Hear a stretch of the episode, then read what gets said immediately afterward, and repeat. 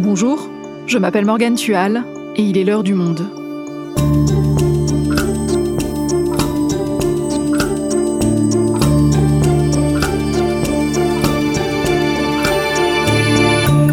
Aujourd'hui, Shanghai, la plus grande ville de Chine, la troisième plus grande ville au monde, est confinée depuis le 30 mars.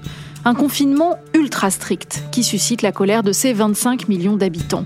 On les a même vus hurler aux fenêtres des immeubles dans une vidéo qui a fait le tour du monde. Alors concrètement, à quoi ressemble la vie sous la politique zéro Covid du gouvernement chinois? Simon Leplâtre est le correspondant du Monde à Shanghai. Il raconte ce confinement extrême et les dérives auxquelles il assiste. Covid-19 à Shanghai, un confinement à l'extrême, un épisode produit par Garance Munoz, réalisation Amandine Robillard.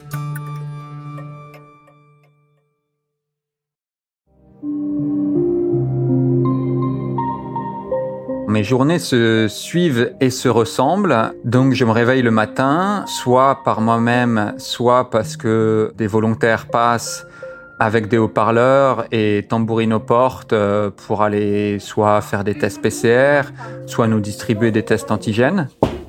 Eh,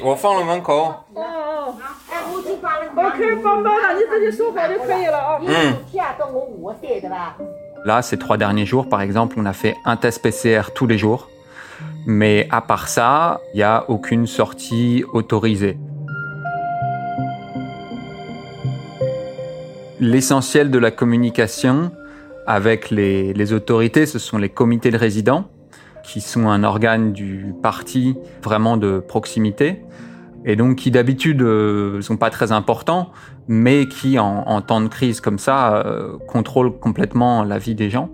Donc qui passent avec des haut-parleurs eux-mêmes, ils enregistrent un petit message, par exemple, euh, sortez faire le test, et ensuite ils le passent comme ça à répétition.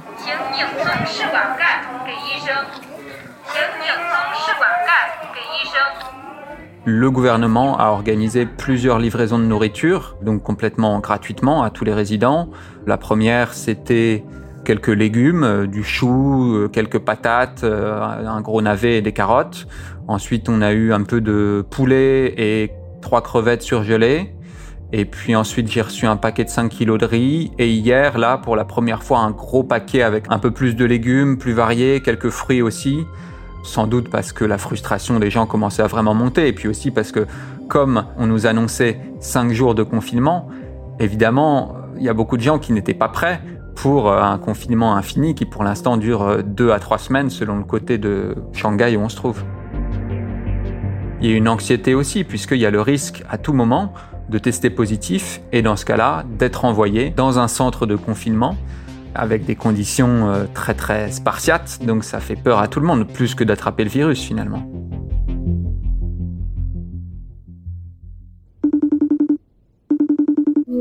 Bonjour Simon, tu m'entends bien?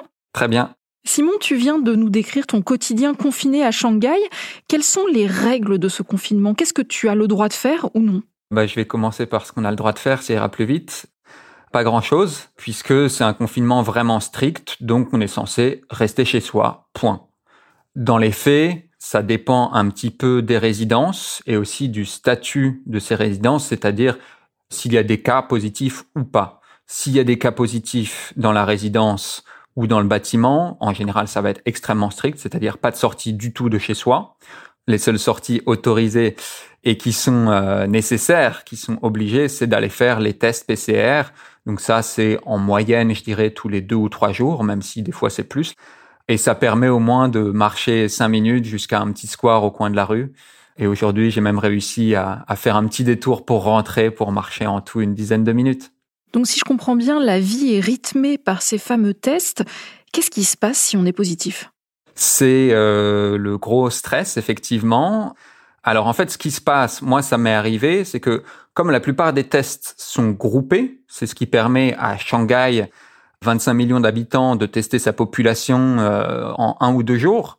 les échantillons qui sont prélevés sont groupés, sont mis dans euh, un tube à essai. On va avoir euh, une dizaine ou une vingtaine d'écouvillons qui sont mis ensemble. Ça permet d'utiliser moins de réactifs et de faire des tests plus rapides. Ça fonctionne tant qu'on n'a pas trop de cas puisque après, dans un deuxième temps, il faut retester tous les échantillons positifs.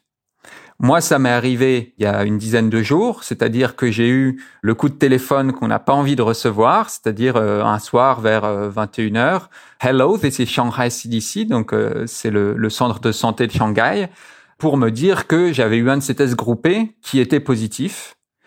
Et donc, j'étais invité à refaire un test le lendemain, test individuel cette fois-ci. Il se trouve que dans mon cas, il a été négatif par chance. Mais ensuite, s'il était positif, eh bien, en théorie, on a quelques heures, voire encore moins, pour faire sa valise et ensuite on est envoyé dans des centres d'isolement. Et à quoi ils ressemblent ces centres? En général, ce sont des gymnases ou des centres d'exposition ou même des entrepôts, par exemple, qui sont transformés vraiment à la va-vite en des grands centres euh, d'hébergement. Donc en fait, ce sont des lits de camp qui sont installés, souvent assez serrés, et dans le meilleur des cas, euh, des cloisons assez basses qui sont placées tous les deux lits à peu près pour avoir une, une petite séparation et un semblant de vie privée. Mais euh, en gros, c'est comme un, un open space géant. Donc les gens n'ont pas du tout d'intimité, les lumières restent allumées en permanence, ça c'est fou, mais c'est le cas dans tous les centres. C'est ce que m'ont dit toutes les personnes qui sont allées euh, avec qui j'ai pu échanger. Et ensuite, l'autre point commun, c'est qu'il n'y a pas de douche et qu'en général, les sanitaires, parce qu'il y a beaucoup de monde et pas beaucoup d'employés pour s'occuper de ces lieux-là, ils sont très sales. Souvent, il n'y a pas assez d'eau pour évacuer, donc on parle de toilettes bouchées, vraiment très sales. Et donc l'hygiène, c'est simplement des lavabos sans aucune intimité. dans la mesure où on envoie des dizaines de milliers de personnes par jour dans ces centres, il y a évidemment des gens qui n'ont pas envie d'y aller. Ce qu'on m'a expliqué, c'est qu'on pouvait négocier un petit délai en disant ah je suis pas prêt et donc il y a des gens qui essayent de résister. Mais au bout d'un moment, si vous résistez trop et que euh, les autorités ont décidé du fait de votre statut que vous n'aviez pas de bonnes raisons de rester chez vous, vous allez être envoyé dans ces centres de force. Et que se passe-t-il concrètement si on brave le confinement? Ça arrive à, des gens, on voit des vidéos qui sortent de temps en temps sur les réseaux sociaux, de soit des personnes qui en ont marre apparemment, soit aussi plus triste euh, des personnes âgées notamment qui essayent d'aller faire leurs courses parce que ils sont pas forcément connectés, sachant que les seuls moyens pour l'instant de s'approvisionner, c'est par euh, des commandes en ligne. Donc tous les gens qui ne sont pas à l'aise avec ça, et qui n'ont pas forcément euh, des comités de quartier qui sont suffisamment réactifs. Donc des personnes âgées isolées peuvent se retrouver avec vraiment pas grand-chose. Donc on a vu plusieurs vidéos, oui, de gens qui se font arrêter dans la rue par la police ou par des gardiens et des altercations, oui.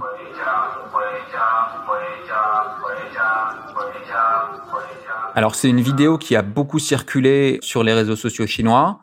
C'est un volontaire qui a enregistré simplement Huedia, donc euh, rentrer à la maison, et qui passe ça à répétition à un vieil homme qui est dehors. Donc c'est le Huedia, Huedia, Huedia. Et en fait, je pense que ça a beaucoup, beaucoup circulé parce que ça représente vraiment l'ambiance en ce moment à Shanghai, c'est-à-dire euh, un management euh, assez agressif, un peu robotisé comme ça, et l'impression que bah, tout ce qu'on est censé faire, c'est rester chez nous. Quoi.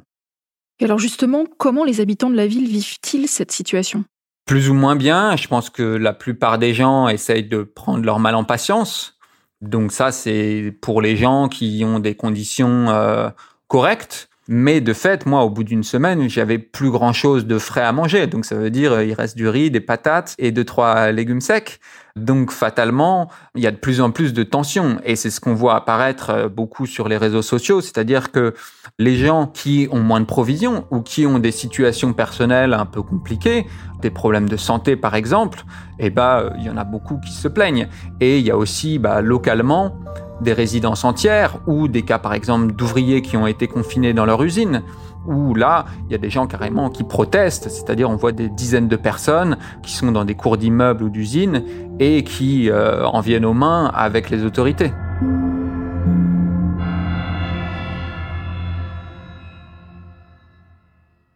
Simon, le, Covid-19 est parti a priori de Chine, de la ville de Wuhan, on s'en rappelle, et c'est aussi le premier pays à avoir déclaré en avoir fini avec le virus, et pourtant, depuis plusieurs semaines, donc, l'épidémie repart à la hausse. Comment ça s'explique? Ça s'explique, je pense, d'abord par euh, la virulence d'Omicron. et aussi par le fait que le zéro Covid, c'est une guerre toujours recommencée. Il n'y a pas de victoire qui tienne. Je pense que la politique sanitaire chinoise a plutôt bien fonctionné au départ, c'est-à-dire que face à un virus nouveau, inconnu, les Chinois ont décidé d'appliquer une politique extrêmement stricte à Wuhan.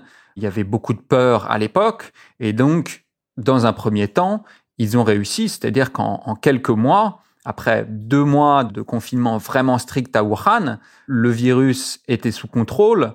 Et donc, ils ont pu ensuite rouvrir à partir d'avril 2020 à peu près. Et donc, à ce moment-là, la propagande, effectivement, s'est vantée d'avoir remporté la guerre du peuple contre le virus. Il faut le dire, à l'époque, alors qu'il y avait des foyers et en fait des vagues épidémiques très importantes dans le reste du monde, en Chine, on était relativement tranquille. Moi, jusqu'ici, je n'avais jamais vécu de confinement ça a plutôt bien fonctionné jusqu'à l'arrivée des variants les plus contagieux. Donc ce qu'on voit, c'est que cette politique zéro Covid, aujourd'hui, elle paraît moins adaptée à une situation différente, c'est-à-dire un variant qui est à la fois moins mortel, moins dangereux et plus contagieux. Donc en fait, on a l'impression que le rapport coût-bénéfice de cette politique s'est inversé.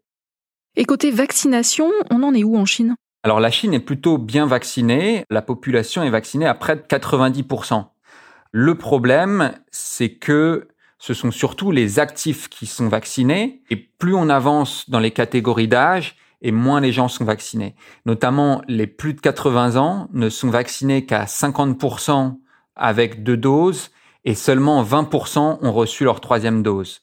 Or, un autre problème, c'est que les vaccins chinois, donc qui utilisent les principaux vaccins chinois, c'est Sinovac et Sinopharm, et ils utilisent la technologie plutôt traditionnelle, qui fonctionne assez bien, du virus inactivé. Le problème, c'est qu'ils sont un peu moins efficaces que les vaccins à ARN messager, ceux de Pfizer et de Moderna. Ces deux-là ne sont pas autorisés en Chine. Donc les vaccins chinois, comme ils sont un peu moins efficaces, pour avoir une bonne protection, la troisième dose, elle est vraiment très importante, notamment pour les personnes âgées. Donc ça veut dire que parmi les plus de 80 ans, seulement 20% sont correctement protégés. Et avec cette nouvelle flambée des cas, est-ce que les hôpitaux chinois tiennent le coup? Oui et non, c'est-à-dire que en fait, pour l'instant, il n'y a pas beaucoup de cas graves à Shanghai. Du coup, le problème, c'est pas tant pour les gens qui ont le Covid, à ce niveau-là, les hôpitaux ne sont pas débordés du tout. Le problème, c'est plutôt pour tous les autres qui ont du mal à accéder aux hôpitaux. Et donc, en fait, il y a plus de cas en ce moment de décès par manque d'accès aux soins que de cas de mort du Covid. Simon, la ville dans laquelle tu vis est donc soumise à un confinement très dur et un de ces aspects dont on a entendu parler, c'est que des enfants ont été séparés de leurs parents? Oui, alors ça fait partie de la politique vraiment euh, extrême zéro Covid, c'est-à-dire que beaucoup de parents ou d'enfants positifs ont été séparés. C'est-à-dire que si un membre de la famille est positif mais pas les autres, on va les confiner séparément. Ça a amené à des scènes assez choquantes. Il y a une dizaine de jours, il y a une vidéo qui a beaucoup circulé sur les réseaux sociaux chinois avec des enfants dont certains vraiment euh, quasiment des nouveau-nés qui étaient à, à 5 ou 6 dans des lits à barreaux de fer avec très peu d'adultes pour s'occuper d'eux, certains avec des couvertures sur la tête, euh, dépenaillés. Donc ça a vraiment beaucoup, beaucoup choqué un pays où, les enfants, voilà, c'est vraiment euh, extrêmement important. Et comme on a la politique de l'enfant unique, les euh, familles sont souvent habituées à avoir euh, les parents et les grands-parents qui s'occupent d'un seul enfant. Donc là, de voir des dizaines d'enfants avec une ou deux aides-soignantes, ça a vraiment beaucoup choqué. Et du coup, après la sortie de ces vidéos et des plaintes en ligne, il y a eu un léger changement de politique, c'est-à-dire qu'ils ont annoncé que au moins un centre d'isolement de Shanghai pouvait accueillir des familles entières et éventuellement aussi, si certains membres de la famille étaient positifs et d'autres pas, à leurs risques et périls en leur faisant signer une décharge. Donc ça montre vraiment à quel point en Chine, il y a vraiment cette obsession de ne pas être euh, contaminé. Et en fait, je pense que les autorités ne se rendaient pas compte que pour euh, les parents, Évidemment que prendre le risque d'être positif, ce n'est rien par rapport à abandonner ses enfants à leur sort. Et face à cette politique brutale, on a vu cette vidéo qui a fait le tour du monde où on entend des habitants de la ville hurler à leurs fenêtres.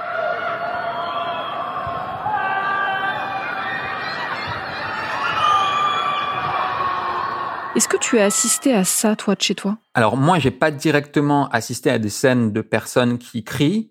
Je ne pense pas que ce soit massif, mais comme je le disais, il y a quand même beaucoup de résidences, de cas particuliers où il y a des problèmes d'approvisionnement.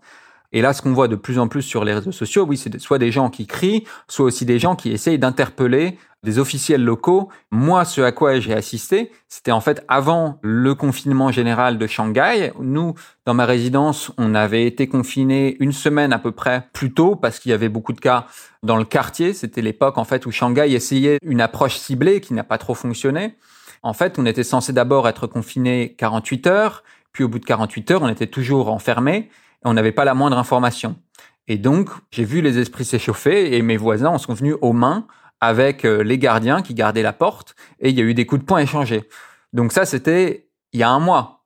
Donc c'est pour ça que ça ne m'étonne pas du tout que les gens maintenant poussés à bout crient leur ras-le-bol depuis leurs fenêtres, voire qu'il y ait des altercations qui se multiplient. Mais c'est pas risqué pour les habitants de Shanghai, justement, comme ça, d'exprimer leur exaspération, que ce soit à leurs fenêtres ou sur les réseaux sociaux avec le régime actuel?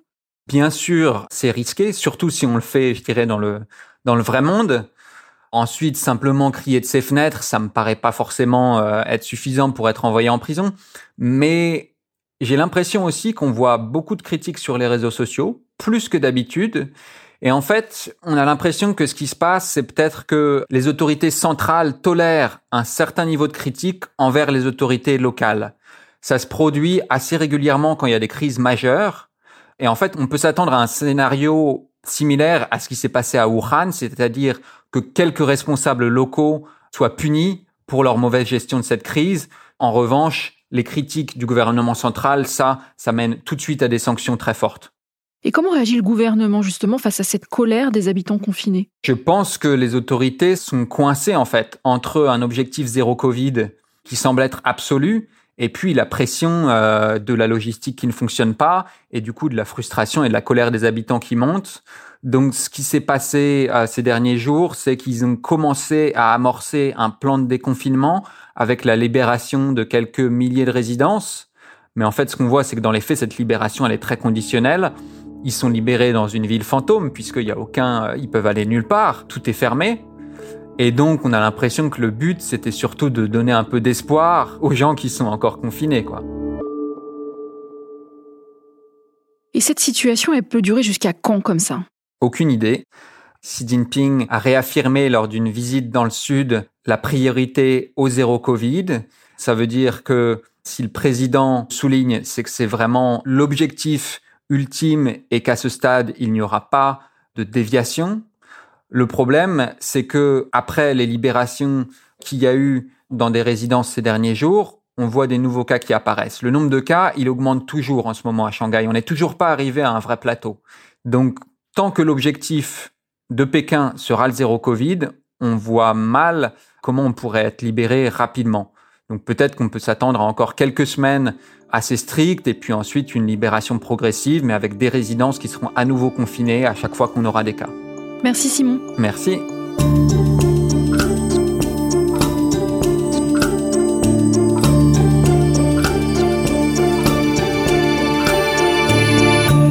Et si vous voulez continuer à suivre la situation politique et sanitaire en Chine, vous pouvez retrouver les articles de Simon Leplâtre en vous abonnant sur notre site lemonde.fr. C'est la fin de l'heure du monde, le podcast quotidien d'actualité proposé par le journal Le Monde et Spotify. Pour ne rater aucun épisode, vous pouvez vous abonner gratuitement au podcast sur Spotify ou nous retrouver chaque jour sur le site et l'application lemonde.fr. Si vous avez des remarques, des suggestions ou des critiques, n'hésitez pas à nous envoyer un email à l'heure du monde@lemonde.fr. L'heure du monde est publiée tous les matins, du lundi au vendredi. On se retrouve donc très vite. À bientôt!